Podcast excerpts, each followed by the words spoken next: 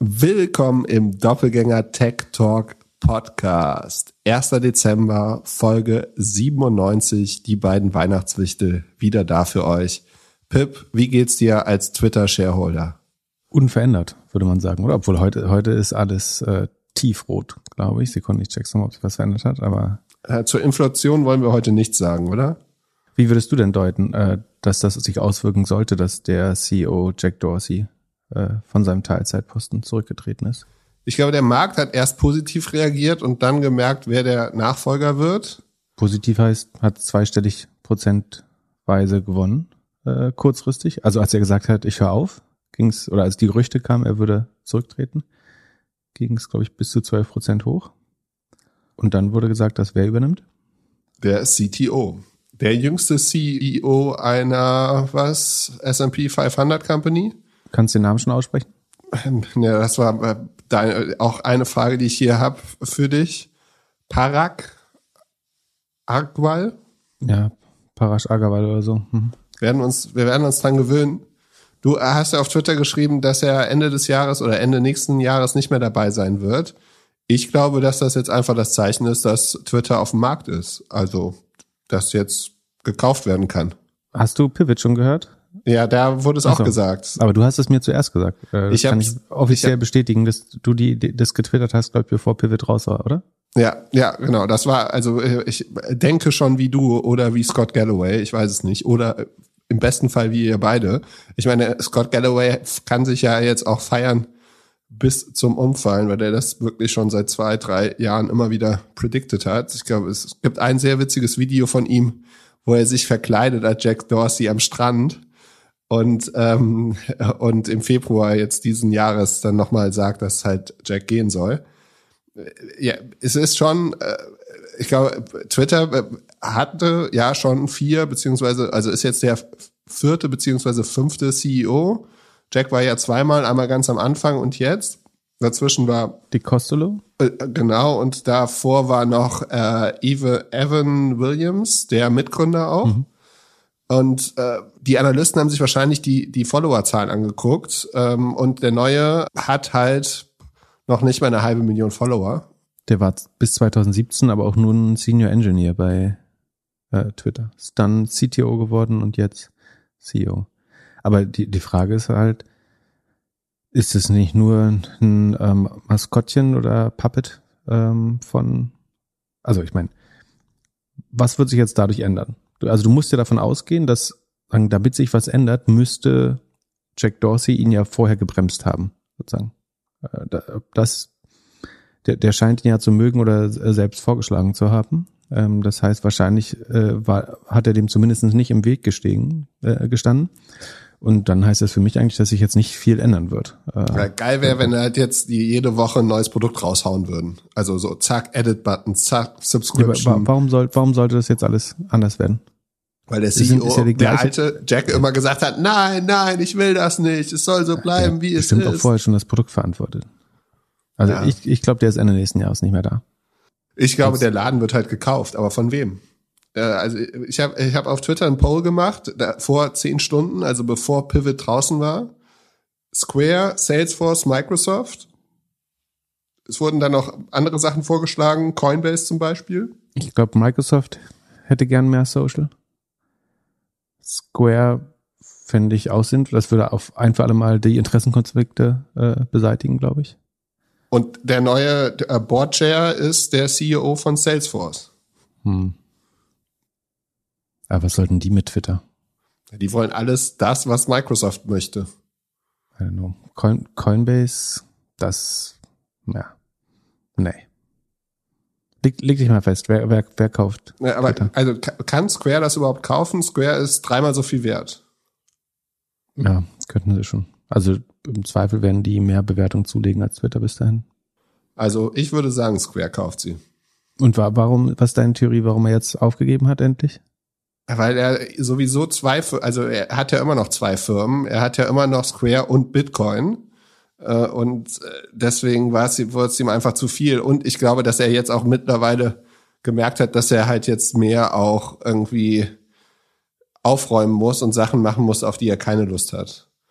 Und äh, also Beispiel, du siehst ja immer noch unheimlich viel Spam unter allen Kommentaren und allen Sachen und äh, und die ganzen Sachen und ja, glaube, dass er und er hat halt den Druck wahrscheinlich von Elliot, von dem äh, Private Equity oder äh, der reingegangen ist bei ihm vor zwei ja, Jahren. Activist bekommen. Investor, Ja. Paul Singer, Elliott Management, genau. Also die werden wahrscheinlich Druck gemacht haben, dass er irgendwann überhaupt keinen Bock mehr hatte. Oder? Was denkst du? Ja, kann, die Userzahlen sahen noch nicht mehr gut aus zuletzt, glaube ich. Kann auch sein, dass es einfach schon das sinkende Schiff ist. Ja, irgendwas davon wird sein. Also wer, kauft jetzt? Du musst dich festlegen. Wenn du Äh, sagst, werden Square. Square. Kauft Twitter. Ja. Dann hat er es wieder an der Backe. zwölf Monaten. Dann, dann macht es auch Sinn, dass der seinen eigenen CTO zum äh, Dings macht. Ähm, na gut. Ich sag Microsoft. Ja. Dann kriegt Windows 12 eine Live-Integration von, von Twitter. Wie, wie happy bist du mit deinem neuen Windows? Mm, Ja, so mittel. Ich finde find die Sachen alle noch nicht so richtig wieder. Aber ähm, es wird. Ich gewöhne mich dran. Und glaubst du, dass wir in Spotify diese Woche noch unseren Jahresrückblick sehen? Wann kommt der normalerweise? Eigentlich ah, Anfang Dezember wäre er dran, langsam, oder? Ja. Ich bin dafür, dass wir eine kleine Weihnachtsfeier machen für alle Leute, die uns äh, bis zum 15. Dezember irgendwie Liebe schenken über Social. Also wenn man uns vertagt und äh, und beispielsweise einen Screenshot von der von von von Spotify mit wie viel Stunden man uns gehört hat oder wenn man uns überhaupt daher hört, shared, dann äh, schreiben wir zurück als DM mit einem exklusiven Invite zu unserer Weihnachtsfeier. Was hältst du davon? Per, per Zoom? Oder in Person? In Person ist nicht mehr verantwortbar, das machen wir nicht. Nee, nee, nee, Person auf keinen Fall. Äh, Twitch. Wir versuchen mal Twitch. Äh, dann müssen wir es noch testen, bis dann, obwohl, nee, das, aber dann, dann werben wir lauter neue Nutzer für Twitch. Ja, also, aber wir können auch Clubhouse nochmal runterladen. Warum nicht Zoom? Können wir auch machen. Können auch Twitch machen. Das finden wir noch raus. Aber äh, die, die Idee finde ich gut. Also äh, Challenge ist, du musst im Jahresrückblick den Doppelgänger-Podcast irgendwo in den Top 5 haben, deiner Podcast. Und wenn du über Apple hörst, was machst du dann? Den musst du ja auch eine Ja, Chance dann, geben. äh, Und das Screen, du musst einen Screenshot von deinem Player posten. Mit der das aktuellen reicht. Episode. Wir- also wir- wir- auf Instagram oder Twitter. Genau. Weil auf Facebook sind wir ja nicht. Ja, oder LinkedIn. Geht auch. Oder LinkedIn. Okay, und dafür gibt's äh, und, und du managst die Kommunikation. Ja, ich mache alles. Außer auf Instagram, da bist du ja auch nicht Genau. mehr. Genau. Die Fa Facebook-Unit machst du, ich mach die anderen. Okay. Also, es, genau. Äh, wie viele Leute kriegen wir da wohl zusammen für die Weihnachtsfeier? Es wird schnell über University. Und dann mal, pass auf, wir machen eine extra Episode oder eine, eine normale Episode, eine Dienstagsepisode. Abends ist lustiger, da haben wir und die Leute mehr Zeit. Und dann machen wir Ask Me Anything. Genau. Ähm, Dienstagsabends, live, live Fragen. Oder Dienstagsabends 21 Uhr. De- deutsche Nebenwerte und australische Minenwerte. Ach, komm, dann, dann können wir, können wir jetzt schon direkt, machen wir schon direkt ein Date, das Date fest. 21. Dezember. Dienstag. Perfekt. 21 das wird Ein, die, am äh, 21.12. um 21 Uhr. Des Jahres 2021. Wow, wow, wow, wow. Also wird das die offizielle Doppelgänger Weihnachtsfeier mit AMA Fragen für Philipp und Pip. Ich bin gespannt. Und wenn jetzt der Jahresrückblick ausfällt? Äh, Man kann uns ja trotzdem vertaggen. Einfach vertaggen mit einem Screenshot, dass man uns hört. Und that's it. Alright. Du, du klärst, ob wir Twitch oder Zoom nehmen. Ja. Mal gucken. Oder wir laden alle nochmal Clubhouse runter. Vorteil, man würde uns nicht sehen. Du kannst dir ein Wichterkostüm anziehen. ja, genau, das mache ich. Stell hier noch einen Weihnachtsbaum hin. Und dann machen wir das. Bleibt jetzt das, bleibt das jetzt auf Dauer dein Hintergrund hier mit der Schultafel und so? Ja, Ich, ich schreibe mir hier immer, am nächsten Morgen schreibe ich mir hier immer alles auf, was ich in der Podcast-Folge davor gelernt habe. Sehr gut. So, wir haben eine ganze Menge Fragen und eine ganze Menge Sachen vor heute. Ich weiß gar nicht, ob wir das alles schaffen. Äh, erste Frage. Thema Internationalisierung. Es handelt sich um ein Uni-Projekt. Und dort soll man einen, einen Online-Shop einer Fashion-Marke internationalisieren oder aus, die Internationalisierung ausarbeiten. Dazu gibt es drei Fragen. Welche externen Daten würdet ihr hierfür genauer beachten? Welche internen Daten würdet ihr dafür analysieren? Und was sind Stolperfallen, die man bei einer Internationalisierung beachten sollte? Fang du doch mal an mit der Hausaufgabenhilfe. Ich, boah, ich würde mir, was würde ich mir angucken? Ich würde mir erstmal alles angucken, was ich irgendwie so über Google finden kann. Also irgendwelche Google Trends, Keywords und so das Sachen. Das macht McKinsey auch nicht anders. Nee, aber jetzt mal genau, also was, was würdest du bei Google Trends eingeben? Zum Beispiel die Marken, die ich verkaufen möchte als Fashion Store äh, oder die Konkurrenzmarken, in die ich gehe. Wenn ich jetzt denke, okay, ich mache Fast Fashion oder nachhaltige Sachen, je nachdem, was da die großen Marken sind und da irgendwie einen Überblick zu bekommen, vor allem wahrscheinlich auf ja, was ich so SEA-mäßig zahlen würde für beispielsweise eine Brand von einer Jeans und mir da irgendwie angucke, wie, wie, wie viel das ist dann würde ich mir angucken, ob ich irgendwelche Reports sehe. Also, keine Ahnung, Marktgröße Portugal versus Marktgröße Deutschland zum Beispiel. Und was ist da vielleicht die Kaufkraft und alles? Ähm, oder halt dann vergleichen, in welche Länder möchte ich gehen, wie groß sind sie? Und ja, Stolperfallen ist wahrscheinlich hauptsächlich äh, äh Sprache, Payment und vielleicht Shipping oder so. Ich habe die Woche was nach England geschippt. Das hat unversichert 16 Euro gekostet. Ja, was schippst du nach England? Ja, ein kleines Weihnachtsgeschenk. Äh, also, ja, das äh, ja, ist schon auf jeden Fall teurer. Der Postbote hat mich nur angelacht und meinte Brexit. Mhm. Aber jetzt vom Experten, wie würdest du vorgehen? Also, welche externen Daten guckst du dir an? Ähm, also ich glaube, ich würde noch ein Level höher anfangen. Also, um das so ein bisschen zu strukturieren, ich glaube, es gibt wahrscheinlich mehrere Strategien, aber die zwei häufigsten sind eigentlich, dass du du hast ein Modell, wo Wachstum unheimlich wichtig ist, also wo es so ein bisschen um Landgrab geht. Gutes Beispiel wäre jetzt vielleicht zum Beispiel Quick Commerce.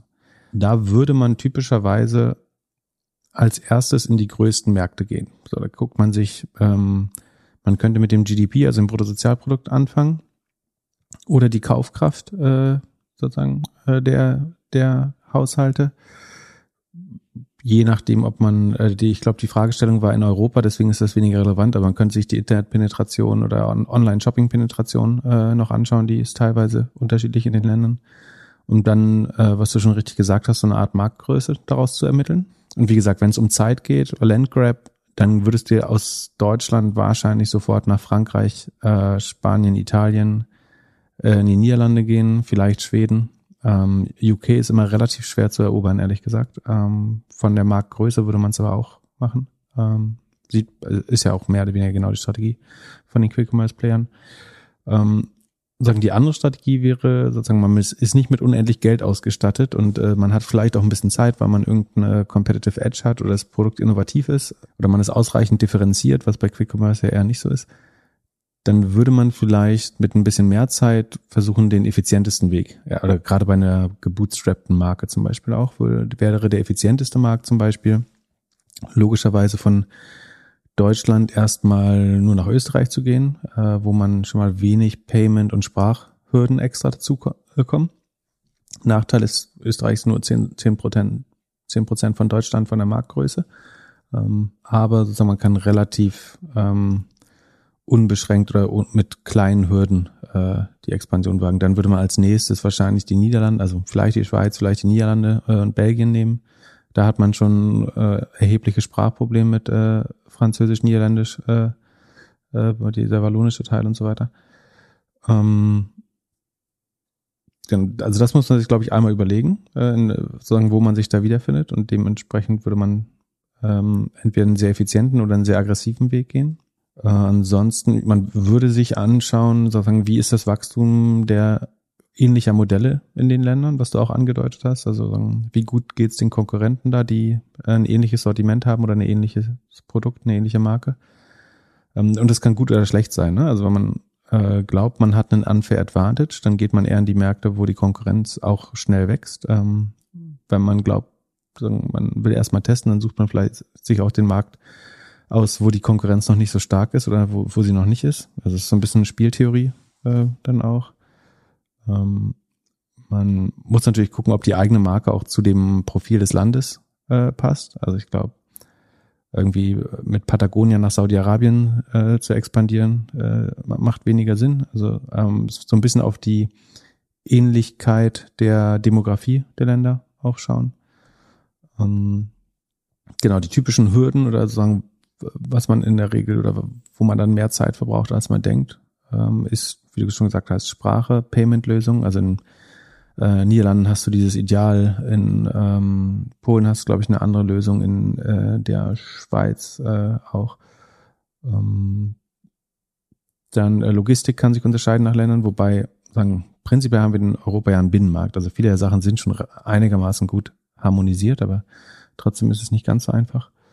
Ähm, dann vielleicht so ein, ah, man kann, achso, ja, so ein paar Hacks oder in, was auch aus den internen Daten kommt. Was man natürlich schauen kann, ist, wo hat man schon Bestellungen aus dem Ausland? Also sagen, dadurch, dass äh, ich glaube, du darfst in Europa gar nicht mehr Bestellungen aus dem Ausland ablehnen, weiß ich gar nicht, zumindest aus dem europäischen Ausland, bin ich mir nicht sicher. Aber ähm, wenn das so ist, dann kann man einfach mal in den Bestellungen schauen, hat man vielleicht schon aus einem Land besonders viele Bestellungen? Dann wäre es opportun, vielleicht da anzufangen, weil da der Product Market Fit ein bisschen wahrscheinlicher ist. Äh, man kann auch einfach nach den Besuchern gehen. Ähm, das hat ja zum Beispiel ähm, Picknick gemacht, ne, dass sie so eine Warteliste haben. Äh, bei Gorillas haben die App-Downloads so ein bisschen wie eine Warteliste funktioniert, also dass man geschaut hat, in welcher Stadt wird die App schon runtergeladen. Äh, das dahin soll, also obwohl es gar nicht verfügbar ist, vielleicht sollten wir dahin zuerst ähm, expandieren. Ähm, man könnte ein Instagram oder ähm, Twitter-Poll machen, also die Nutzer fragen, wo sie glauben, äh, wo man äh, hingehen sollte als nächstes. Ähm, um zu, also natürlich nicht als einzigen Datenpunkt, ne, aber so ein bisschen als äh, Realitätscheck. Hm. Das wären so, die, also größere Firmen würden sowas immer von der Unternehmensberatung machen und die schauen dann sehr stark auf äh, Marktgröße, Wettbewerbsintensität, Preisgefüge. Also gibt's gibt's ein Product Market Fit für das Produkt in der Preisklasse in dem Markt oder ähm, also ist es wahrscheinlich es ist unwahrscheinlich, dass du mit einem Produkt in Schweden und in Polen gleich viel Erfolg hast, sondern es passt eben ein bisschen besser oder ein bisschen schlechter zu der Demografie. Ähm, je nachdem, wie einfach das ist. Wenn du zum Beispiel Logistik nicht selber machst oder wenn das, du das Logistikproblem nicht hast, dann kann man auch relativ schnell viele Länder äh, probieren. Sozusagen, wenn du nicht überall eine eigene Logistik aufbauen musst, sondern einen Logistikpartner hast oder irgendwie ein gutes Netzwerk. Ähm, und wie würdest du SEO machen? Würdest du das alles in einem Land in verschiedenen Sprachen machen? Du meinst auf einer Domain oder ob man die einzelnen Domains nimmt? So, sowohl als Domain als auch teammäßig. Ach so, also, ah, äh, zentral oder dezentral meinst du? Ja. Äh, oder lokal. Ähm, oh, das ist eine ähm, komplizierte Frage. Ich bin Fan eines zentralisierten Teams, wobei heutzutage mit äh, Work from Home ist es, hat sich das nochmal sehr verändert, glaube ich. Aber früher war ich Fan eines äh, zentralen Teams, was aber Native Speaker, also Muttersprachler, beinhaltet. Also du brauchst, glaube ich, dedizierte Menschen für, für Creatives, für Content, für PR-Arbeit, äh, die noch eine enge Verbindung zu dem Land haben. Ähm, trotzdem möchtest du aber sozusagen die, das, der Austausch beim Lernen äh, und die, sagen, ja, Meeting-Effizienz und so weiter eigentlich durch zentrale Organisationen ähm, nutzen. Zumindestens habe ich, war das gefühlt bei Rocket immer der beste Approach, den ich versucht habe. Also wir hatten oft so, so ein bisschen zergliederte Strukturen. Ich habe versucht, zumindest die Marketingabteilung immer zu zentralisieren, ähm, aber eben mit Muttersprachlern. Das ist sozusagen die Besonderheit, damit es dann auch anders würde es auch nicht funktionieren, glaube ich. Ähm, genau, also ich glaube, man kann das schon sozusagen aus Deutschland heraus machen bis zu einem gewissen Punkt. Sozusagen, wenn man es ernst meint, dann braucht man schon irgendwo ein, also man muss äh, wir wissen nicht, ob es Handel oder Marke ist, oder? Ist es eine Modemarke oder ein Modehändler? Stand es in der Frage? Online-Show einer Fashion-Marke. Also, also gut, wenn es eine, eine Marke, Marke ist, kann man es, glaube ich, auch zentral machen. Wenn du ein Händler bist, brauch, brauchst du, glaube ich, auch Einkäufer und sowas im Land. Also ich äh, weiß gar nicht, wie ein ja, Zalando macht das, glaube ich, zentral sogar, aber ich glaube, um das wirklich zu verstehen, brauchst du schon Leute, die noch sehr, sehr nah an dem Markt dran sind. Also welche Marken du zum Beispiel einkaufen musst ähm, und was die Preisgefüge in dem Land sind. Dann eine weitere Startup-Frage. Und zwar ein Team verkauft ein veganes Produkt, Eigenkapital finanziert, hat jetzt eine große Produktionsstätte und ist eigentlich finanziell an den Grenzen. Das Know-how bei denen ist vor allem die Produktion und der Vertrieb. Aber im Marketing und Markenaufbau, Kommunikation hätten sie gerne Unterstützung. Jetzt fragen sie uns, ob es Sinn macht, mit einer Marketingagentur Anteile gegen Arbeit zu tauschen und wie man das machen würde, vielleicht auch mit einer finanziellen Spritze. Und ja, welches, äh, wie man dann die Firmenbewertung damit ermessen würde und äh, generell, wie wir eine Finanzierungsrunde dafür machen würden mit Bekannten oder direkt irgendwie vielleicht einfach ins Fernsehen gehen, Hülle der Löwen machen und dann äh, im Rewe verkaufen. Äh, wie würdest du, würdest du äh, mal angenommen, du nee, nicht im Rewe, im, in, in der Social Chain verkauft man es jetzt. Oder das.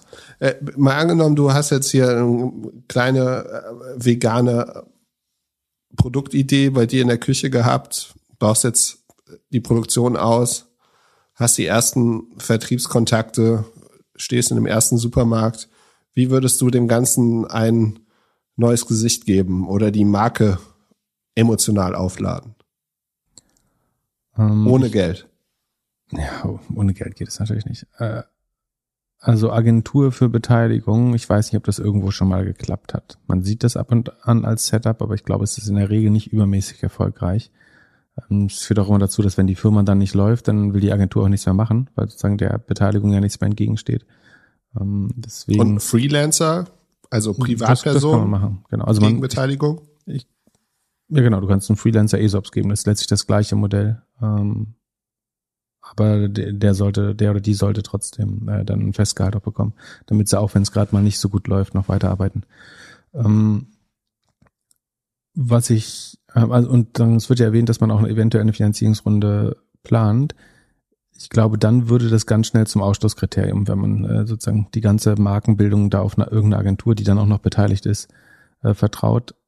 Das wäre, ich will nicht sagen No-Go, aber würde jetzt keine Punkte bringen äh, gerade sondern du brauchst, auch wenn das Team jetzt erstmal so ist, wie es ist und das eben nicht die Stärke ist, dann ist Aufgabe der Gründer des Teams, sich auf der Seite zu verstärken, glaube ich. Ähm, man kann, man kann trotzdem Geld raisen und sagen, uns ist vollkommen bewusst, dass wir auf der Stelle noch blank sind und wir möchten mit der Runde dann auch irgendwie ein CMO oder ein Head of Marketing äh, einstellen. Ähm, ich glaube, das ist legitim. Aber ich würde immer erwarten, dass die das selber in-house lösen. Also und äh, bei, ich glaube, bei so einer äh, Food-Marke gehört Marketing sozusagen auch zum Kern, ähm, zu den Kernkompetenzen. Deswegen ja, musst du das in-house besetzen. Vor allem, wenn man sich jetzt so anschaut, was in dem nachhaltigen oder veganen, vegetarischen Foodmarkt alles gerade so los ist. Also ob egal ob man jetzt Oatly nimmt oder andere. Also und also ich nicht als Empfehlung, dass das der beste Weg wäre, aber wenn das ein äh, D2C, also Direct-to-Consumer-Produkt ist, dann könnte man fast überlegen, ob man äh, das auch mit Crowdfunding macht. Äh, ob man die vielleicht nicht, äh, also ich glaube nicht, dass der beste Weg ist, aber ich glaube bei solchen Produkten, und wenn das was ist, was man regelmäßig kauft, äh, dann könnte das sogar ähm, fun, also äh, ähm, Crowdfunding fähig sein. Ähm, wie gesagt, ist nicht meine erste Empfehlung, aber würde ich bei dem Modell zumindest nicht komplett äh, ausschließen. Die Marketingposition muss man, glaube ich, trotzdem lösen. Ja, ja, sich ähnlich. Also ich würde versuchen mit, ja, vielleicht sogar mit den ersten Kunden, die kaufen, zu gucken, ob man da irgendjemanden hat. Also brauchst ja am besten eine Marketingperson, die das Produkt auch wirklich super findet. Vielleicht findet man die schon bei den ersten Käufern. Genau, man kann auch im Instagram-Profil mal fragen, ob also äh, die Jobanzeigen im Consumer-Feed einfach posten und sagen so, hast du Lust für diesen, den den Purpose zu arbeiten, äh, irgendwie die Welt besser zu machen, veganes Essen noch schmackhafter zu machen. Ähm, und dann, also idealerweise die Person, die das annimmt, diese Aufgabe, hätte idealerweise schon äh, vor Erfahrungen irgendwie im Food-Bereich oder Nahrungsergänzungsmittel oder was irgendwie nah an der, an der Target Audience dran ist oder eine ähnliche Challenge äh, war. Also es bringt jetzt nicht jemanden da einzustellen, der vorher irgendwie ähm, Kfz-Versicherung im Internet äh, vertrieben hat oder so. Ja, was ich auf jeden Fall noch machen würde, jetzt losgelöst vom Marketing, ich würde mich versuchen mit vielen von denen, also im ähnlichen Markt, jetzt zum Beispiel, wenn die irgendwie einen Riegel machen oder halt irgendwas anderes, ähm, mich mit denen zu unterhalten, von denen zu lernen, zu sehen, was mhm. die so machen. Also es gibt da ja unglaublich viele aktuell, die die ja so Produkte bauen und auch erfolgreich schon irgendwie mehrere Millionen Umsatz machen da, mit denen einfach auszutauschen und zu gucken, was die für Empfehlungen äh, oder äh, ja Fehler gemacht haben, die man vielleicht selber vermeiden kann. Finde find ich äh, super, äh, hatte ich auch vergessen. Äh, wichtig ist sozusagen, man muss dann trotzdem natürlich noch selber exekuten. Ähm, und ich finde eigentlich, vielleicht muss man es auch nochmal drastischer sagen sogar, eigentlich kannst du nicht was gründen, wenn du nicht weißt, wie du es vermarkten kannst. Also es äh, hat eine gewisse Naivität es ist ja auch gut, wenn man als Gründer also im positiven Sinne naiv ist und erstmal ver versucht, aber du, du, also Marketing ist halt die Hälfte von jedem Business, also glaube ich zumindestens. Ähm, oder das Produkt ist so gut, dass es eben selbst Marketing ist. Aber das muss man schon sehr früh lösen, eigentlich das Problem. Ansonsten ist es so wie, ähm, dass du einen Film drehst und nicht weißt, wie du ihn in die Kinobus bekommst oder so. Also du musst schon irgendwie einen Marketingplan sehr früh entwickeln. Aber vielleicht, noch ist es ja nicht zu spät. Und bewerten, wie würdest du das bewerten? Weil angenommen, die haben jetzt, also produzieren ja schon, das heißt, ein paar von den Dingern sind verkauft, aber äh, was würdest du was würdest du da, da rechnen? Dreimal Umsatz? Ähm, dreimal, äh, sofort Oldly Multiple ran, zehnmal Umsatz. Äh, nee, es hängt so ein bisschen Aber die können ja Marketing, deswegen habe ich gedacht, gibt es einen kleinen Abschlag. Ja. Ähm, es hängt so ein bisschen von der Gross Margin an. Also wie, wenn, sagen wir, wenn das jetzt ein Fleischersatz ist zum Beispiel, ähm, irgendwie sowas Seitan Tofu oder so, äh, der besonders schmackhaft ist, dann müsste man schauen, schafft man es, dass da 50 Prozent äh, Marge übrig bleiben, äh, wenn man das produziert, äh, nach allen Kosten. das wäre schon mal gut und dann so ein bisschen, wie schnell das wächst. Ähm, ob das, ob es irgendeinen Mode gibt oder irgendein Alleinstellungsmerkmal oder ist das eigentlich was, was auch auf jedem Wochenmarkt verkauft werden kann oder was, was auch beim Lidl und dem Edeka gibt äh, in ähnlicher Qualität.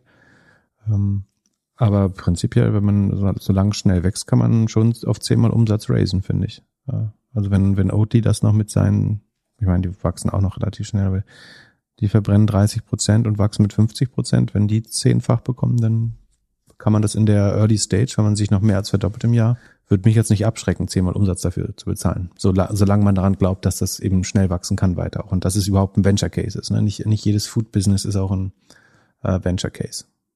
Was macht ein Food Business zum Venture Case? Ja, das ist äh, schnell skalierbar ist im Sinne, dass man zum Beispiel, also Oatly scheitert ja so ein bisschen an den Skalierungsfähigkeiten. Also die müssen ihre Milch inzwischen oder ihren Haferdrink von äh, externen Firmen produzieren lassen, haben dadurch eine sehr niedrige Marge, weil sie gar nicht nachkommen, damit Produktionsstätten zu bauen. Ähm, das ist gar nicht so einfach. Es muss, eine, wie gesagt, eine hohe Marge haben, glaube ich. Ähm, muss eben einen guten Marketingplan, einen hohen adressierbaren Markt, dass es halt kein Nischenprodukt ist. Hm. Es gibt nicht viel, ehrlich gesagt, glaube ich, es gibt nicht viele Produkt, äh, Nahrungsprodukte, die jetzt ein typischer Venture Case sind. Wird ja auch nicht viel äh, gefundet außer im Fernsehen. Also was, was kennst du an, einem, an einer Börse, was irgendwie Food D2C ist? Äh, eigentlich nur, und Oatly ist ja nicht mal D2C, sondern es ist halt Oatly und Beyond Meat. Und ähm, die, die meisten Marken entstehen irgendwie ein bisschen, also wachsen so Bootstrap ein bisschen langsamer und werden dann irgendwann an, an Unilever oder Nestle oder Danone verkauft. Ja, aber das wäre doch auch ein Venture Case, oder? An die zu verkaufen.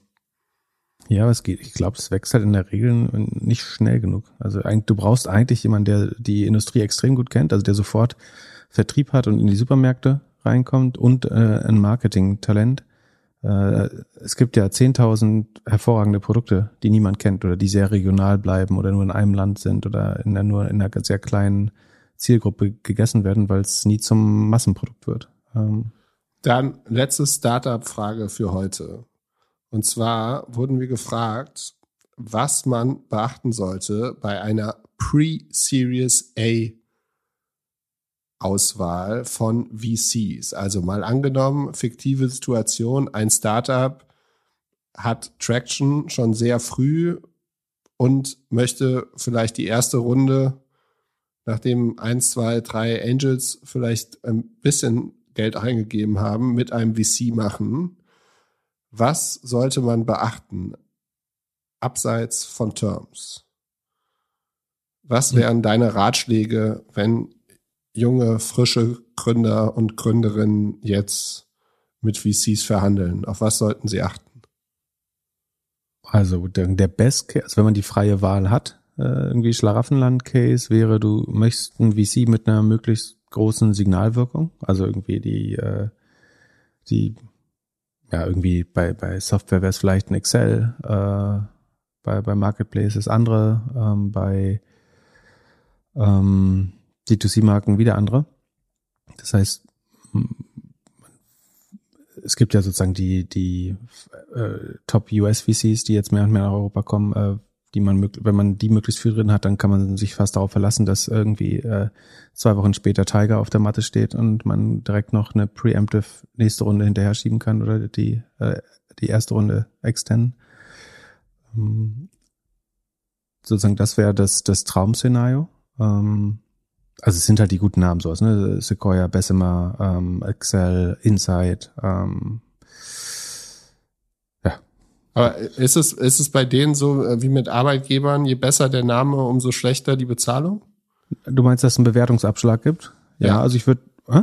Ja, genau. Also wenn ja. mal angenommen, ja. du hast hast zwei VCs oder so, der eine äh, hat den besseren Namen, zahlt aber effektiv einen schlechteren Preis als derjenige, der eher auf Platz 50 oder so steht.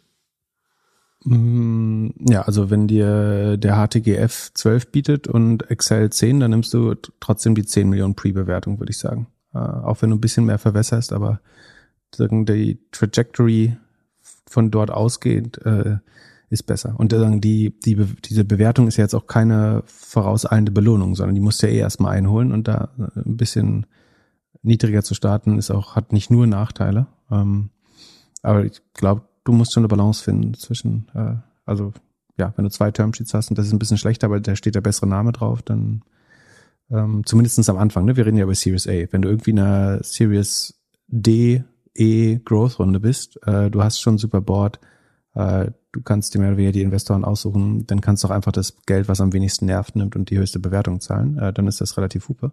Äh, so bei einem Klarner jetzt oder in, in einem Volt zuletzt. Aber ähm, in, in der Anfangsphase, glaube ich. Äh, genau, man sollte nachschauen, sozusagen, wer ist eigentlich der Partner, äh, den, der dann ans Board, ins Board kommt. Ähm, also wen meistens würde man ja, wenn man da irgendwie 10, 15 Prozent von, von einer Partei nimmt, äh, würden die wahrscheinlich ein Board-Seat haben wollen dann sollte man genau, genau überlegen, ist das jetzt der, der richtige für die, äh, den man in Zukunft, der oder die richtige, den man in Zukunft als Advisor im Board haben möchte, als Supervisor. Ähm, da unbedingt auch sozusagen Referenzchecks einholen. Also jetzt nicht so wie du, äh, die VCs pitchen lassen, aber sagen andere Firmen sich einfach von den Partnern sagen, sagen, was habt ihr zuletzt finanziert oder wo sitzt ihr auch im Board und dann die Leute nach einer Intro bitten oder die Leute selber einfach anrufen und noch äh, und mal fragen, äh, ob die Arbeit bisher konstruktiv war äh, und kooperativ. Ähm, also ja, auch Background-Checks für VCs machen definitiv. Ähm, worauf würde man noch achten? Ähm, sagen bei der Identifikation der richtigen VCs, die man anspricht, natürlich schauen, dass das irgendwas ist, was halbwegs zu dem Modell passt. Ne? Also es bringt jetzt wahrscheinlich nichts, ähm, ein Point 9 für einen ähm, Quick Commerce oder Marktplatz anzusprechen. Ähm, und äh, andersrum macht keinen Sinn, irgendwie ein Late-Stage Growth Investor, irgendwie wie, wie der KKR Growth Fund, also die irgendwie 50 Millionen als Mindestgröße machen, äh, in eine Series E reinzuquatschen. Ähm, also so ein bisschen schauen, was von der Industrie äh, und von der Größe passt. Kann man über Crunchbase halt schauen, wer hat eigentlich ähnliche Modelle in anderen Ländern finanziert oder ähnliche Modelle in anderen Märkten, also anderen Kategorien. Gibt es irgendeinen Term, den du auf jeden Fall nicht eingehen würdest? Also irgendein Term, den äh, oder irgendeine Klausel, die gerne rein verhandelt wird, die du auf jeden Fall rausverhandeln würdest? Hm. Ich glaube, die guten VCs würden äh, gar nicht äh, irgendwelche founder-unfriendly äh, Terms einbauen. Also prinzipiell sollte man sich von einer guten Kanzlei äh, beraten lassen, immer, ja, natürlich. Ähm, weiß gar nicht, ob es so einen ganz typischen Fallstrick gibt. Ähm, also eine viel zu hohe Liquidation Preference. Also wenn jemand sagt, äh, ich möchte als erstes mein, also bei einem Exit oder Downround sozusagen äh, habe ich einen Verwässerungsschutz und äh, der äh, liegt bei über eins. Also sozusagen, äh, ich krieg, sag mal, ein Investor sagt, das ist mir, ich finde das relativ viel Risiko und ich möchte deswegen äh, in jedem Fall anderthalb Mal mein Geld zurückbekommen, bevor jemand anders Geld bekommt. Ähm, das ist für Founder, Business Angels und sagen vorherige Investoren dann natürlich ein relativ hohes Risiko. In der Series A ist es in der Regel noch nicht so relevant, aber so Liquidation Preference sollte man sich anschauen. Das ist was am ehesten als Founder gegen dich spielt, wahrscheinlich. Wobei als Founder kannst du die sogar noch später wieder als ähm, ESOPs geben lassen. Ähm, als Business Angel ist es dann eher problematisch. Dann lass uns weitergehen. Freitag, Montag, Black Friday, wie hast du auf den Tag geguckt? Ich fand das größte Highlight die Animation von Shopify, wo man gesehen hat, wie viel die weltweit gekauft wird. Äh, das hat der CEO Tobi immer wieder auf Twitter schön gepostet. Also ich glaube, so der, der krasseste Peak war, dass sie für 3,1 Millionen in der Stunde am Freitag verkauft haben. Der ist zu wenig. Das ist wenig. Das ist zu wenig. 3,1 Milliarden Mit, vielleicht gewesen Genau. Sein. Ja. Aber das, ja, dann, äh, die, die Zahl muss ich nochmal überprüfen. Aber ja, im, also total haben sie. Du kannst ja einen Link zum Tweet äh, in die Show Notes packen einfach. Ja, total haben sie 6,3 Milliarden umgesetzt. Ja, das passt zu keiner der beiden Zahlen. Nee. Ähm, komisch. Ja, aber insgesamt äh, war der Black Friday sehr enttäuschend. Ne? Es war, glaube ich, das zweite Jahr in Folge, wo es kein Wachstum gab. Letztes Mal relativ klar wegen Lockdown. Aber auch dieses Jahr äh, hat man weder das vor Corona äh, erreicht, noch das Vorjahres äh, Niveau. Auf jeden wo, Fall online nicht. Was glaubst du, woran es liegt? Lag es daran, dass, dass die, die neue Covid. Du bist schon so heiß zu antworten, sag's doch gleich. nee, also. Was sind deine Thesen? Äh, also, neues Covid, oder äh, Aber warum die, der, der Online-Shopping sollte doch nicht leiden unter neuem Covid? Ja, aber wenn du so nicht mehr weißt, ob du deine ganzen gehebelten äh, Sachen nicht mehr nicht mehr so viel wert sind ähm, oder also generell Unwissen. Und das andere ist einfach vielleicht, dass die Shops gar nicht mehr so viel Marketing machen müssen, weil sie eh wissen, dass alles abverkauft wird gibt paradoxerweise beide Sachen. Ich glaube, äh, bei, bei Mode ist es eher so, dass du dauerhaft Sales hattest, also dass äh, fast ständig alles im Ausverkauf ist, so ein Dauer-Winter-Sale, ähm, weil die Regale irgendwie leer werden müssen. Ja, oder du brauchst kein Sale mehr, weil eh die Regale leergeräumt werden. Ja, genau. Und das ist, glaube ich, bei, bei Hardware, ähm, also irgendwie Kitchen-Sachen oder Elektronik, ist es, glaube ich, eher so, dass man überhaupt nicht die Veranlassung sieht, zu rabattieren, weil man davon ausgeht, dass man Richtung Weihnachten eh alles los wird. Ich glaube, das ist ein Teil. Also es gab auch viel weniger Medienaufmerksamkeit für Black Friday. Ähm, ich wollte mir am Anfang erst einbilden, es ist so ein bisschen Konsumzurückhaltung. Die Leute haben jetzt durch Corona gemerkt, dass sie das doch alles nicht nach, beziehungsweise haben sie schon alles gekauft, was sie wollten für zu Hause. Genau, Pip ähm, in seiner Berliner Bubble, na klar. Ja, nee, wahrscheinlich ist tatsächlich, dass die Angebote gar nicht, also ich habe auch nicht ein Angebot gesehen, wo ich so dachte, ich, ich habe genau nichts gekauft übrigens, weder am Cyber Monday noch am äh, Black Friday. Ähm, normalerweise plane ich zumindest sowas, irgendwie die Hemden, die ich eh kaufe oder äh, ein neues Handy oder sowas. Aber, oder ein Laptop, ähm, so Ersatzinvestitionen, äh, die einfach opportun sind, am Black, Black Friday zu machen. Aber nicht mal das äh, habe ich gemacht. Und es gab auch keine, ich habe nicht ein Angebot gesehen, wo ich so dachte, ich muss das jetzt machen. Ja, ich auch nicht. Bin gespannt, ob wir nochmal über Vorhast. Und äh, man kann ja auf dem äh, radar.cloudflare.com, äh, da kann man so ein bisschen die E-Commerce-Aktivität auf Webseiten sehen dass er auch eher nach einem starken Tief am Black Friday sogar aus. Du würdest ja erwarten, dass der Web-Traffic deutlich hochgeht, aber äh, nada niente, äh, gar nichts äh, gewesen. Also äh, nicht mal irgendwie ein bisschen mehr Volumen. Fand ich äh, sehr überraschend. Also ja. große Kaufzurückhaltung. Ähm, offline ging es natürlich nur begrenzt. Ähm, und also und offline und äh, offline und online sind zurückgegangen. Ne? Das ist auch das Spannende. Es handelt sich nicht um einen Shift und wenn, dann ist der Shift schon eher nach online gewesen, aber letztlich haben beide in absoluten Zahlen äh, verloren. Das, äh, sagen wir, mahnender Finger, das könnte natürlich hässliche Q4-Zahlen geben, falls, falls sich da jemand geirrt hat und ähm, jetzt nicht der ganze Kram trotzdem abverkauft wird Richtung Weihnachten. Ähm, dann könnte es für, für Retail, also für, für Amazon, Mercado Libre, SEA und so weiter, äh, hässliche Q4-Zahlen geben eventuell. Meinst du nicht, dass die im Maschinenraum genau wissen, wie viel sie abverkaufen? Ich glaube, dass jeder gerade ein bisschen gambeln muss. Die können das ganz gut äh, voraussagen, glaube ich. Ähm und ich meine, es macht auch Sinn, deine Logistik nicht unnötig zu überlasten. Also Stetigkeit in der Logistik ist ja schon einigermaßen hilfreich äh, gerade. Bin gespannt, wie wer das am besten managt. Im, im Zweifel glaube ich schon äh, Amazon, ähm, aber für SEA ist es gar nicht relevant, weil äh, dort die so Weihnachten weniger relevant ist. Da ist eher das chinesische Neujahrsfest irgendwann im, im Januar wichtiger. Ähm, und der Singles Day kommt noch, ne? Am 11.11. .11. Achso, nee, der ist ja schon vorbei. Äh, also der war schon. Der ist auch nicht so gut ausgefallen, wie erwartet, oder? Ja, genau.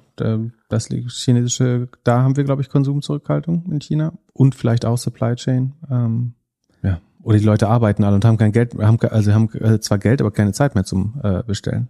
Das hat Henry Ford ja erkannt, dass man den Leuten mehr Zeit äh, geben muss, damit sie auch äh, ihr Geld ausgeben können.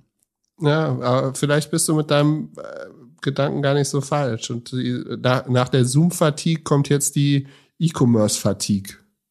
Soll ich dir ein Geburtstagsgeschenk besorgen für die äh, Weihnachts... Äh, Geburtstagsgeschenk, oh Gott, oh Gott, bin ich durch.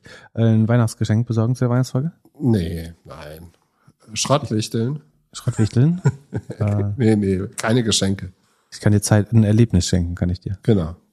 Äh, ein Bungee-Sprung, Sprung, den Hab du ich machst. schon gemacht. Achso, Hab hast ich du schon. schon. Hab ich schon. Ähm, Sekunde. ähm, eine Vaso Vasektomie. ähm, äh, ich überlege mir was. ja, bist du sicher? Dann überlege ich mir auch was. Nee, jetzt habe ich Angst. Vielleicht nicht. ähm, Lass uns, lass nee, uns da mal verliere kurz ich. bin, überlegen. da werde ich weich in, bei sowas. Äh, Und in, in der Zeit spielen wir mal kurz den Disclaimer. Hey, hier ist Jan Thomas von Startup Insider. Vielleicht kennt uns der eine oder andere schon. Wir sind ein Podcast, der jeden Morgen über die deutsche Startup-Szene berichtet, indem wir die wichtigsten Gründerinnen und Gründer einladen zum Interview, indem wir über ihre Finanzierungsrunden sprechen. Wir sprechen aber auch jeden Tag mit Investoren der deutschen Startup-Szene über die wichtigsten Investments, die getätigt wurden. Lohnt sich mal reinzuschalten, falls ihr das nicht kennt ist aber natürlich thematisch etwas vorgelagert zu dem, was hier im Doppelgänger-Podcast besprochen wird. Der Name Doppelgänger ist ja nicht nur zuletzt aufgrund seiner Coolness zu einer Art Household-Begriff der deutschen Tech-Szene geworden. Es geht natürlich auch noch weit darüber hinaus. Ich sage nur Clubhouse, Discord, KPI-Sheets, Earnings-Kalender und, und, und, und. Also wirklich ein Kreativfeuerwerk, was man hier abfeuert. Und ich bin wirklich gespannt, welche Überraschungen die beiden noch auf Lager haben und damit zu euch, werte Hörerinnen und Hörer, damit ihr keine und vor allem keine bösen Überraschungen erlebt, sei an dieser Stelle nochmal explizit darauf hingewiesen, dass es sich bei den hier genannten Meinungen nicht um Anlageempfehlungen handelt. Die beiden Doppelgänger liegen zwar sehr oft richtig, aber Irren ist bekanntlich menschlich und vor allem kennen sie natürlich euer Risikoprofil nicht. Es bleibt euch also nichts anderes übrig, als euch selbst zu informieren, euch eine eigene Meinung zu bilden. Die beiden Doppelgänger wollen und können natürlich keinerlei Haftung übernehmen für euer Handeln. Andersrum bin ich mir aber sicher, sie freuen sich, wenn ihr ihnen dankt, falls sie euch mal auf eine tolle Aktie oder eine tolle Gelegenheit aufmerksam gemacht haben. Und unabhängig dessen freuen sie sich wahrscheinlich, wie jeder andere Podcaster auch, über eine 5-Sterne-Bewertung auf Apple Podcast. Falls ihr das noch nicht gemacht haben solltet, das wäre jetzt vielleicht genau der richtige Moment, um das nachzuholen. Vielen Dank nochmal, Philipp und Philipp, dass ihr uns alle an eurer wunderbaren Bromance teilhaben lässt, auf dass es noch lange hält. Vielen Dank dafür und jetzt zurück zu euch. Ich kann dir eine, äh, für, für deine kleinen Menschen eine Tony-Box schenken. Ah, ja. Hammerüberleitung äh, der Tony-Box, äh, Tony-Spec oder Boxin-Spec. Die, äh, 468 meine. Frage ist, mit den, mit den Gewinnen, die du gemacht hast, weil du ja scheinbar gekauft hast, so Ja, wie du nur, äh, strahlst, Ich habe nur ganz wenig gekauft. Es war nur in, äh, in dem Freizeitportfolio. wie viel Tony-Boxen kannst du jetzt mehr kaufen? Achso, für ein paar Eine Tony-Boxen reicht es. 80. Ach so, ähm, dann Sekunde, 40 Prozent sind die hoch. Ähm, ja, nur so fünf Stück. Ich habe echt 100, 100, 100 Stück gekauft. Aber krass, dass die so abgehen, hätte ich nicht gedacht.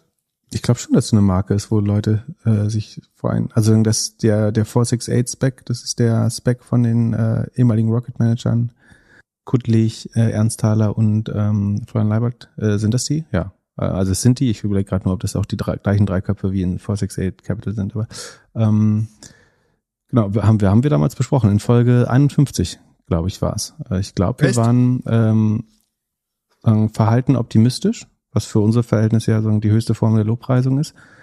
Und die Frage, also ich glaube, es ist insofern gut, wenn, wenn die Internationalisierung klappt, äh, dann kann das schon relativ groß werden.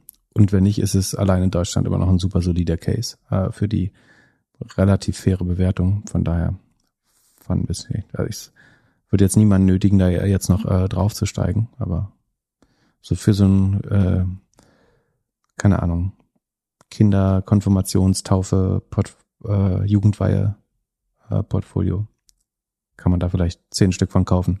Ja, ich habe auf jeden Fall gesehen, dass in den äh, in den äh, The Information oder so, es gab irgendwo so eine Seite mit so zehn Tech-Geschenken oder Highlights für Weihnachten, da waren die schon drin. Und das fand ich schon bemerkenswert als ah, deutsche krass. Firma in so einem internationalen Newsletter oder in so einem ja, eigentlich Fokus Amerika.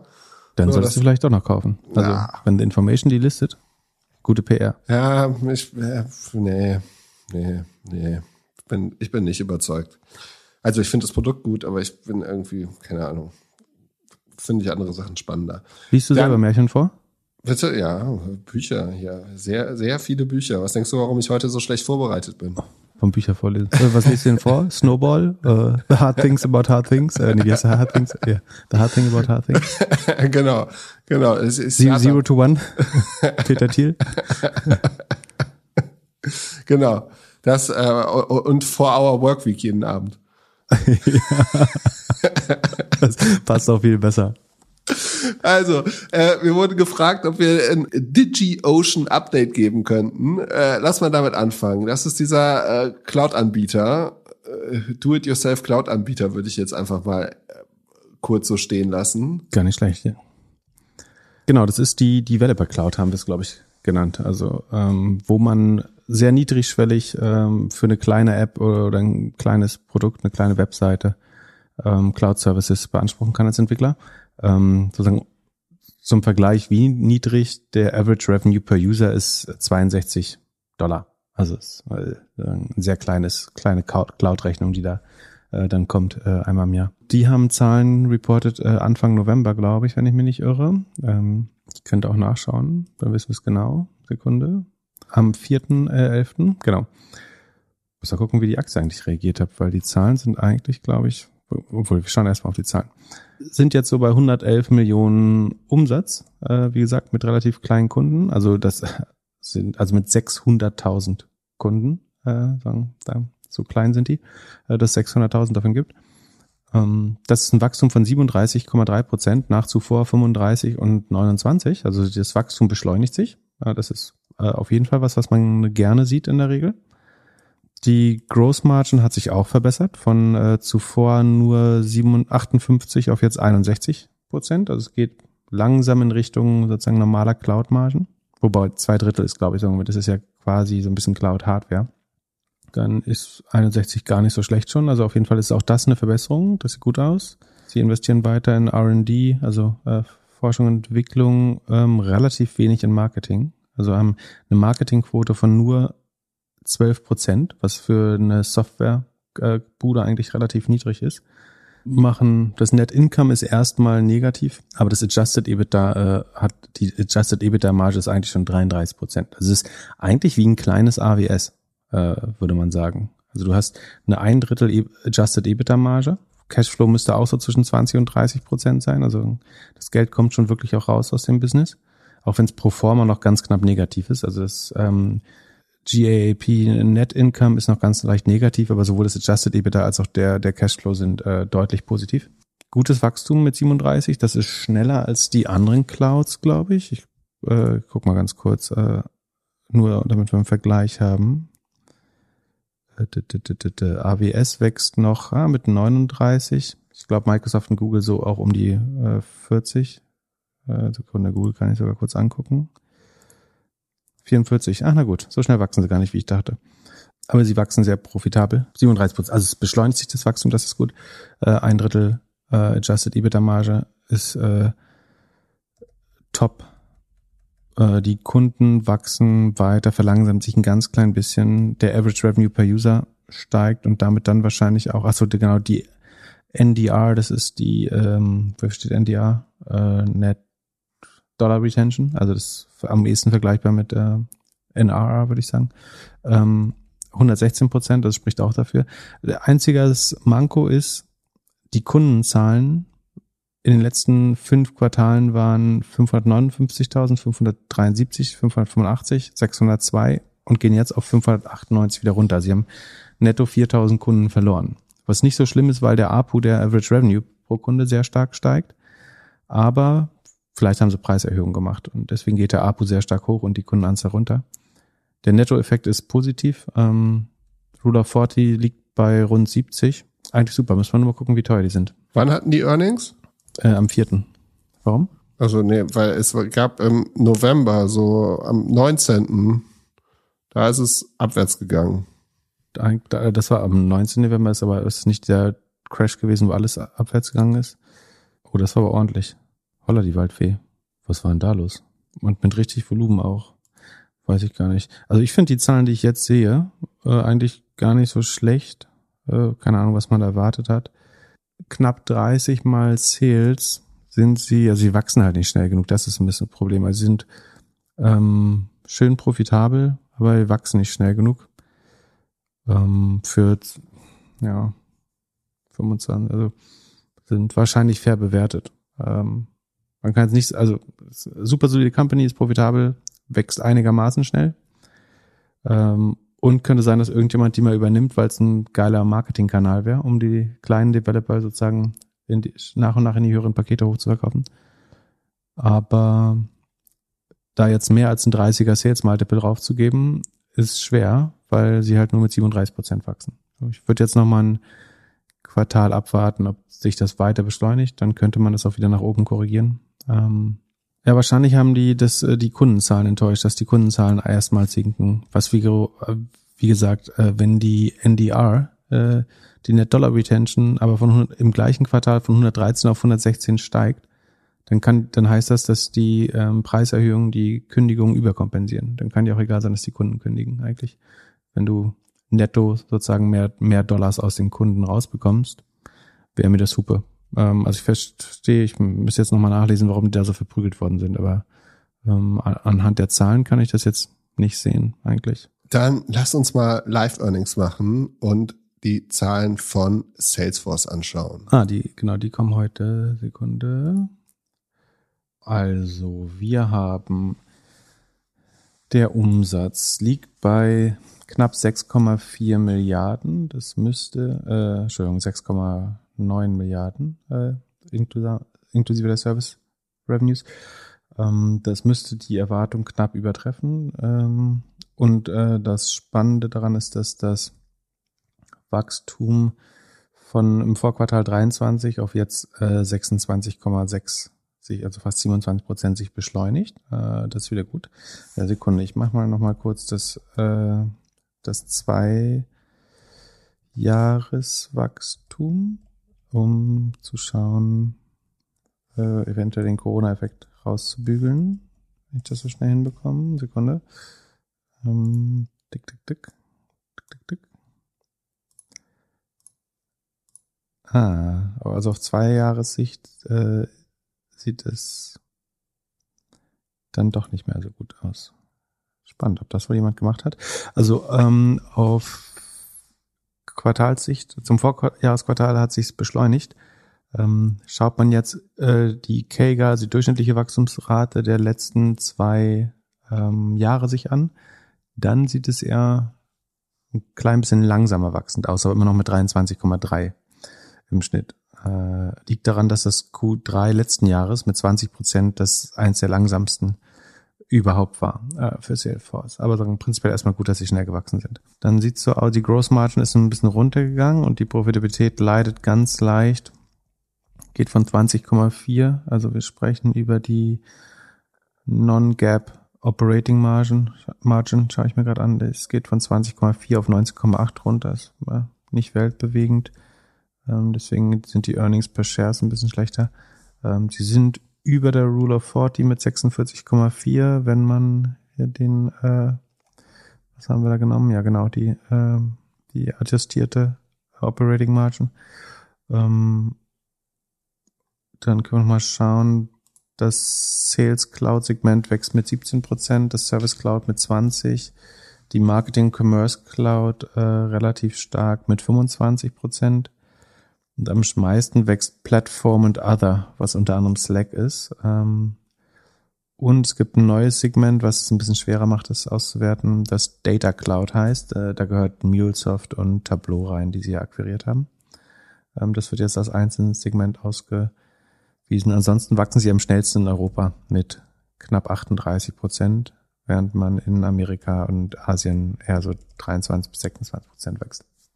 Und zusammengefasst, gute Zahlen oder unter Erwartung? Ähm, die, den kleinen Hit bei der Profitabilität finde ich nicht schlimm. Dass das Wachstum sich eher beschleunigt hat, finde ich gut. Ähm, bisschen besorgniserregend, wenn man sich diese Zweijahresbügelei äh, anschaut.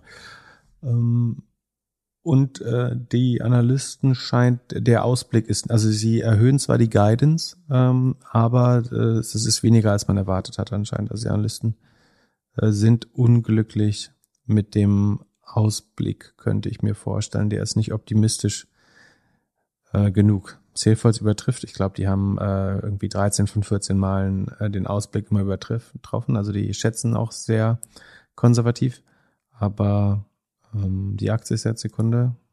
Ich glaube, die ist so knapp im äh, 6% im Minus. Ich check's nochmal. Ja, After Hour 6%. Ja, das finde ich jetzt nicht. Aber ich meine, wie ist die gelaufen? Ist dieses Jahr von 213 auf 280 hochgegangen. Äh, und sie wachsen ja nicht mit äh, 40 Prozent, nicht ganz. Ähm, von daher, dass es jetzt ein bisschen zurückgeht, finde ich nicht schlimm. Ähm, insgesamt, das Wichtige ist, dass sie sozusagen die Kombination aus Wachstum und Profitabilität äh, über 40 bleibt. Das haben sie geschafft. Das ist immer das Mindestziel für Salesforce. Und sie sind ja mit einem Multiple von 12 jetzt auch nicht übertrieben bewertet. Ich, also Microsoft und Salesforce finde ich immer noch die äh, substanzstärksten Tech-Titel, die es gibt. So, sie, ja, die, sie verdoppeln also, sich halt nicht mehr, aber ähm, die sind profitabel, die äh, kennen wenig Konkurrenz, ähm, haben tiefe Modes, ähm, werden von den Kunden äh, geliebt oder hassgeliebt. Von daher, ähm, dass das jetzt sechs Prozent korrigiert, finde ich nicht schlimm. Äh, ich habe selber gerade keine Salesforce-Aktien. Ich halte es aber für ein super Tech-Basis-Investment. Auf der, auf dem 12er Multiple, finde ich, kann man das, was entspricht das, also 12 mal Sales, das entspricht Forward Price Earnings 65. Ja, das ist schon ein bisschen teurer, aber ähm, mehr Marge werden sie wahrscheinlich nicht, nicht sehr viel mehr Marge rausholen. Also, ja kann man berückschlägen, finde ich auch immer mal kaufen, wenn man sozusagen sich vorsichtig in, vorsichtig in Tech vortapsen möchte. Ja, eigentlich liefern die doch immer, immer ab. Ja, genau. Kann, also läuft eigentlich wie ein Uhrwerk. Selbst durch Covid relativ unbeschadet durchgekommen.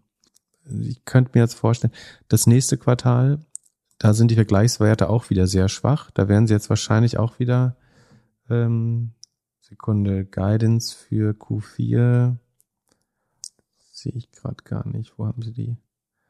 Weiß nicht, aber die war ja zu niedrig. Aber ähm, da wird jetzt das Zweijahreswachstum dann wahrscheinlich noch weiter fallen, ein Stück äh, in Richtung 20. Ja. Na, könnte knapp werden. Was glaubst du, kaufen die als nächstes? Twitter hast du ja gesagt. Ja, ich glaube ja eher, dass Square gekauft, aber ja. Ähm, was könnte Salesforce noch kaufen? Zuletzt haben sie Tableau und Slack gekauft. Was ist im Arbeitsalltag drin? Airtable, aber die machen wahrscheinlich erst ein IPO. Ich hätte mhm. Airtable und Notion gesagt. Notion könnte ich mir gut vorstellen. Ja, Notion würde wahrscheinlich nicht an Microsoft verkaufen oder hat bestimmt schon mehrere Termsheets auf dem Tisch. Ja, Notion. Kann ich mir gut vorstellen. Dann eine Firma, die ich bis vorhin noch nicht gehört habe, aber heute auch Live-Earnings haben. Die sich ist, vielfach gewünscht wurde von den Hörern. ja. Äh, Scaler, also wenn sich was von unseren Hörern fünfmal gewünscht wird oder viermal, dann hätte man das wahrscheinlich blind kaufen können. Äh, für mich äh, im gefährlichen Halbwissen erklärt, würde ich jetzt sagen, ist irgendwie so ein Türsteher im Internet, also VPN neu gedacht. Konkurrenz ist äh, ja alles, was irgendwie so äh, Virus, äh, Software ist, äh, Palo Alto Networks, die sich auch von uns gewünscht wurden, sind. Mhm. Die besprechen wir, glaube ich, nächste Woche.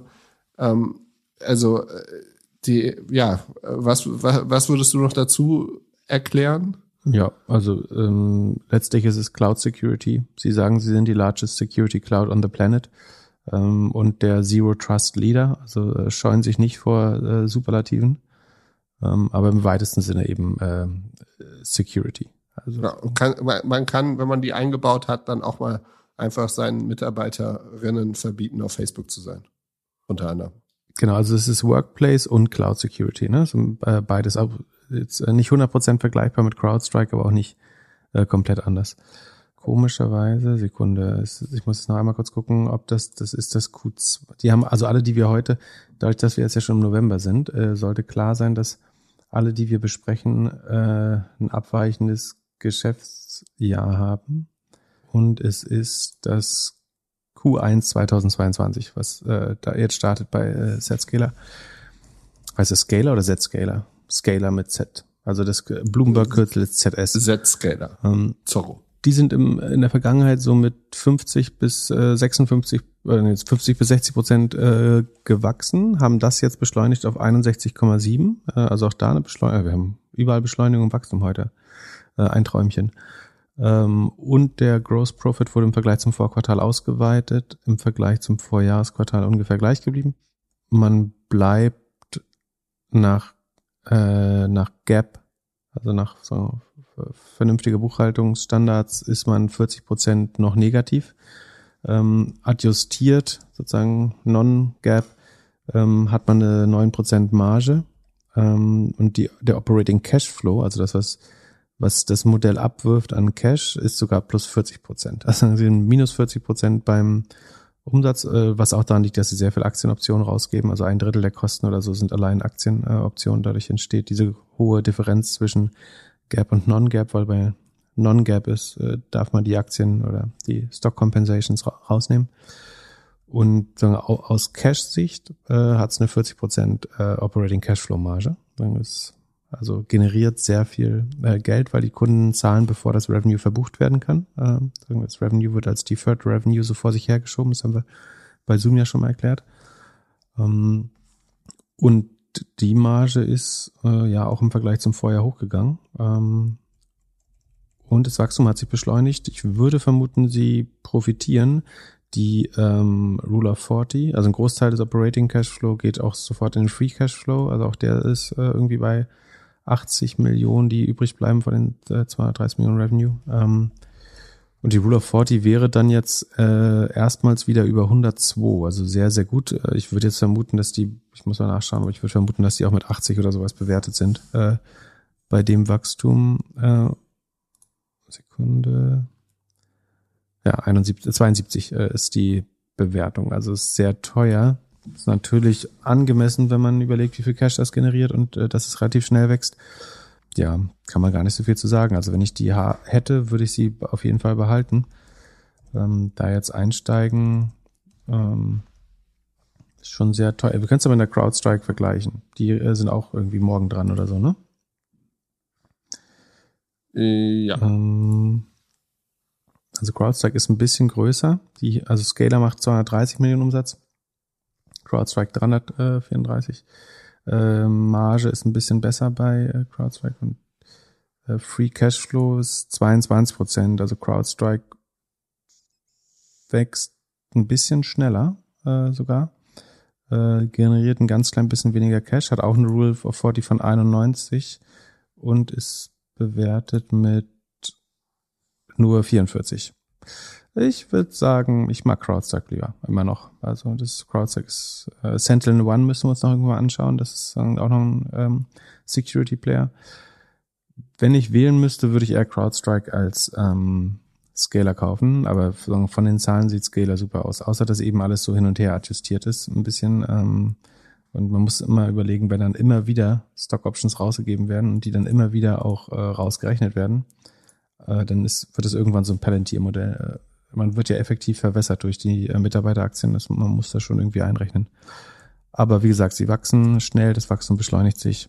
Äh, die Marge ist äh, sehr stark, also sagen die, die Cashflow-Marge, also das, was an Cash übrig bleibt, ist stattlich. Die normale Net-Income-Marge ist noch negativ. Ähm, die DBNEAs mit 128, gut, die ist äh, auch das nochmal vergleichen mit CrowdStrike. Das müsste ähnlich sein. 128 ist schon ein sehr guter Wert. CrowdStrike liegt bei 125 auch so in dem Dreh. Ja, ähm, sind relativ vergleichbar die Titel, aber dann ist halt CrowdStrike günstiger bewertet, würde ich sagen. Aber wie gesagt, wer, dies, wer Scaler hat und äh, die sind bestimmt gut gelaufen, nehme ich an, dann kann man die auch laufen lassen. Also warum jetzt das, ja, äh, so im vergangenen Jahr von 180 fast verdoppelt. Ähm, ich jetzt Gewinner nicht äh, abstoßen, sondern es einfach laufen lassen. Erklärst du mir in der nächsten Folge, warum CrowdStrike in den letzten Wochen so abgestraft worden ist?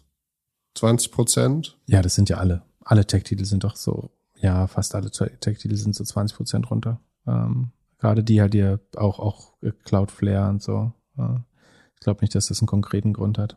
Aber mal schauen, wie morgen die Zahlen sind. Ich glaube, man, die müssen halt auch ihre Zahlen wieder übertreffen, um die Recht, äh, Bewertung zu rechtfertigen. Aber genau. Scalar ist äh, jetzt After Hours plus fünf Prozent. Also wie ich gesagt habe, die Zahlen werden gut aufgenommen, sind auch Top-Zahlen.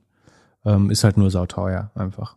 Also ähm, 50 Milliarden, ah nee, nicht 50 Milliarden. Ähm, also doch 50 Milliarden. Also Crowd, CrowdStrike und Scalar kosten gleich viel, obwohl CrowdStrike 30 Prozent mehr Revenue macht. Ähm, und eigentlich schneller wächst, wenn ich das richtig gesehen habe. Ja, etwas schneller wächst noch. Ähm, dann, also ich bleib Team CrowdStrike. Dann lass mal in Predictions gehen, die Earnings in dieser Woche.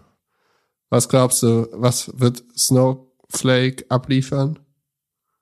Snowflake braucht 320 Millionen Revenue. Äh, dann ist alles einigermaßen gut. Ähm, dann hätten sie sich nämlich nochmal verdoppelt äh, zum Vorjahr. Boah. Und ähm, dann wachsen sie auch in die enorme Bewertung rein, die immer noch knapp unter 100 liegt, glaube ich. Äh, ich hoffe nicht über 100. Oh Gott, oh Gott, 130. Jedes Mal, wenn ich da hingucke, ist das schlecht. ähm, also, ja, 130 und generieren die Cashflow, ja, ein bisschen. Also ja, sie müssen weiter, also sie müssen einen positiven Cashflow zeigen und ein Wachstum über 100. Äh, wenn nicht, kann es auch ganz schnell an einem Tag mal 12 bis 18 Prozent runtergehen, würde ich sagen. Ähm, weil sie halt gepriced sind, als wenn sie sich jedes Jahr verdoppeln und das müssen sie halt zeigen. Ähm, sehr wackelig. Äh, nichts für Leute mit schlechten Nerven.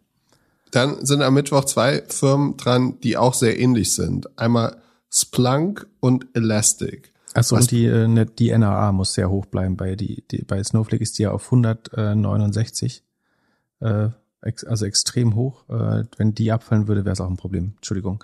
Aber es würde ja nicht passieren. Oder glaubst du, dass da irgendwelche Kunden jetzt abgesprungen sind? Ja, es ist, genau, entweder müssen Kunden abspringen oder die Kunden weniger Daten verarbeiten. Das halte ich für sehr unwahrscheinlich. Derzeit musst du dir keine Sorgen machen. Aber ja, äh, Splunk und Elastic. Bei Splunk fand ich witzig, die machen also auch äh, guter Term, die man ab und zu mal so in einem Meeting rauswerfen kann. Data to Everything Plattform.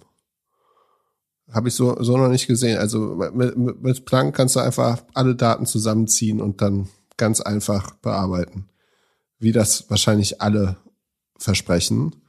Ähm, genau, also Splunk ist äh, so ein bisschen äh, Mischung aus Log Logfile-Analyse oder Log-Analyse, Monitoring äh, und ja, Daten aus, aus Maschinen rausziehen. Ähm, so, ich glaube, Logly Grafana kann man noch nutzen oder den äh, X-Stack, der zu, zu Elastic gehört. Also der X-Stack ist Elastic, Logstash und Kibana. Damit kann man ganz ähnliche Sachen machen. Ähm, oder man macht es eben mit Splunk. Da kann man irgendwie schauen, wie oft irgendein Prozess, äh, irgendein Warenkorb oder was weiß ich, ausgelöst wurde. Ähm, dafür ist das relativ gängig. Hat äh, Sekunde ähm, eine sehr hohe Anzahl von Kunden, äh, die ich hier nicht im Sheet habe leider. Ich habe nur die Anzahl der großen Kunden, aber ähm, ist äh, erstaunlich groß. Also macht auch richtig Revenue. Also äh, zwei Sekunde Run Rate äh, zweieinhalb Milliarden Revenue. Das glaube ich äh, unterschätzt ist die meisten Leuten gar nicht klar. Wahnsinn. Und auch absolut super gelaufen in den letzten Jahren, oder? Ähm, ah, obwohl, man, man sieht gerade, die, die sind auch richtig abgemahnt worden Mitte November. Auch mit 40% Discount. Ähm, und sind relativ günstig äh, mit nur 8,4 mal Sales.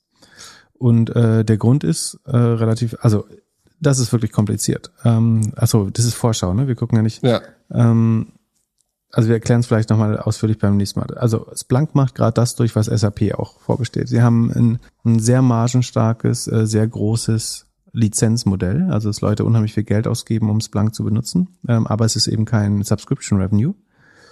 Und sie müssen jetzt sozusagen während der Formel 1 Wagen fährt den Motor und Reifen austauschen und das Modell, äh, also sie müssen dafür sorgen, dass das, der Umsatz insgesamt nicht zu sehr schrumpft und dass sie in diesem Vorgang aber Umsatz von Lizenzeinnahmen zu Cloud Services transformieren. Ähm, deswegen, ich habe mal sozusagen das ein bisschen auseinandergenommen. Die, äh, die Cloud Services selber wachsen mit 73 Prozent, das ist super. Die Gross Margin ist nur 55, das ist ein bisschen klein äh, für Software, aber äh, vielleicht im Moment noch äh, okay. Wichtig ist, dass das wirklich sehr schnell wächst äh, mit äh, über 70 Prozent das Cloud Revenue und auch schon über 200 Millionen im Quartal macht. Also es ist jetzt ziemlich genau ein Drittel des Gesamtrevenues. Und würde man das jetzt zum Beispiel bewerten, also nur das Cloud Revenue ist 730 Millionen, ähm, bei 70 Prozent Wachstum, würdest du da eigentlich schon äh, ein 50 oder sagen wir mal 40 mal Sales ranpacken. Ähm, das wären allein 30 Milliarden und ich glaube, so viel ist Blank aber nicht wert, sondern nur 20 Milliarden. Ähm, also wenn sie diese Cloud-Vision weiter äh, so ausexekutieren, dann ist da vielleicht noch ein bisschen Potenzial drin, aber es ist halt noch schwer zu sehen, weil man sieht die Kostenstruktur nicht so richtig. Ähm, das ist insgesamt noch, äh, kostet das richtig, äh, verliert das richtig äh, ordentlich Geld äh, und auch Cash, also es macht noch keinen positiven Cashflow äh, auf Jahressicht. Und man muss jetzt schauen, wie sie gegen diese Vision exekutieren. Äh, das, das ist noch nicht richtig absehbar. Und es, es nervt halt, also sie haben drei Geschäftsbereiche. Das eine ist Cloud Services, das worauf man eigentlich wettet. Dann das Lizenz, äh, den Lizenzumsatz und noch so ein Service Revenue, ähm, was letztlich kein, äh, obwohl doch das auch profitabel sogar. Ähm, und eigentlich will man natürlich, dass es 100% oder 90% Cloud wird. Und äh, das ist jetzt noch nicht absehbar, aber wenn das klappt, dann haben sie noch ein Drittel Discount gerade, glaube ich. Ähm, also könnte man vielleicht mit einer kleinen Position drauf wetten. Also ich traue denen das auf jeden Fall eher zu als SAP gerade. Oder dass sie es schneller schaffen, weil einfach, weil das Cloud Revenue auf, auf und es, wie gesagt, das ist schon ein Drittel und wächst trotzdem mit 70 Prozent. Das heißt, äh, du kannst eigentlich schon ausrechnen, wann das 50 Prozent sind und wann es 80 Prozent des Businesses ist. Ähm, und es ist eben eine der Standardlösungen für, für so äh, NetAdmin oder ServerAdmin äh, oder eben Leute, die die, die Daten äh, aus, ähm, aus der IT-Infrastruktur rausholen wollen. Ähm, von daher würde ich sagen, bin ich verhalten optimistisch für, für die Aktie. Als Muss man aber Digitalisierungstreiber. Das, also worauf wir nächstes Mal schauen, ist quasi, wächst das Cloud Revenue weiter mit über 70 äh, und schaffen sie es irgendwie die Profitabilität äh, in, in den Griff zu bekommen. Weil äh, was die verbrennen, das liegt auch wieder größtenteils an Aktienoptionen, die die massiv rausgeben. Äh, auch da ist, ich glaube, mehr als 50 Prozent der Kosten insgesamt äh, Stock-Based Compensation. Ähm, das führt dann dazu, dass sie bei 600 Millionen Umsatz ähm, fast 400 Millionen äh, negatives Net Income haben, also äh, fast eine Milliarde Kosten. Äh, das ist schon relativ hoch. Und Elastic ähm, Würdest du eher auf die wetten? Als auf Splunk? Ähm, fanden wir letztes Mal, glaube ich, gut. Äh, Sekunde. Die wachsen mit 50 Prozent, das sollten sie halten, wenn es geht. Ähm, Vergleichsquartal ist, ja, könnte klappen. Ähm, und die machen letztlich genau das Gleiche. Auch die müssen vom Lizenz ins Subscription-Geschäft rein, sind aber schon deutlich weiter generieren Cashflow, der sollte nicht runtergehen. Rule of 40 ist 57 und ist, glaube ich, aber relativ günstig. Sekunde. Ja, 15 Milliarden ist 20 mal Sales. Hm. Kommt so ein bisschen auf Wachstum an. Wenn das Wachstum über 50 geht, dann äh, sind sie günstig bewertet. Ansonsten wahrscheinlich relativ fair. Ähm, Net Expansion Rate ist 130 Prozent, also verhält sich wie eine vernünftige Software Company. Gross Margin ist gut. Äh, Magic Number ist gut. Also die Sales-Effizienz. Hm. Ja, wenn das Topline-Wachstum stimmt, äh, bleibt das auch eine Aktie, die ich tendenziell gut finde und die halt noch nicht so äh, komplett hochgejagt ist von der von der Bewertung. Ähm, also wenn man so ein bisschen ähm, bessere Value for Money Titel haben will im Softwarebereich, dann ist und die die ganz hochgejubelten Dinger nicht spielen will, dann ist Elastic und Splunk vielleicht eine der besseren Varianten. Und Wobei Blank- hochgejubelt sind dann wahrscheinlich eher Okta und DocuSign, die auch Ähm, diese Woche reporten. Genau, ähm, Okta, dann, ähm, Okta ist Identity Solutions, also Login as a Service, würde ich sagen, sowohl für äh, Kunden als auch für Angestellte. Ähm, auch noch ordentlich äh, negativ nach Gap-Sicht, äh, nach Operating Cashflow ist positiv, Rule of 40 äh, ist deutlich über 60, ähm, obwohl wenn man Free Cashflow nimmt, ist 56. Ähm, muss man auch hauptsächlich auf Wachstum äh, schauen. Was, die sind, glaube ich, zu teuer dafür. Ähm, Sekunde. Also sie wachsen mit 57 Prozent und werfen ein bisschen Geld ab äh, und sind aber sehr rich bewertet, glaube ich. Sekunde. Äh, 30. Na gut, das geht gerade noch so. Gucken wir uns auch äh, mal an.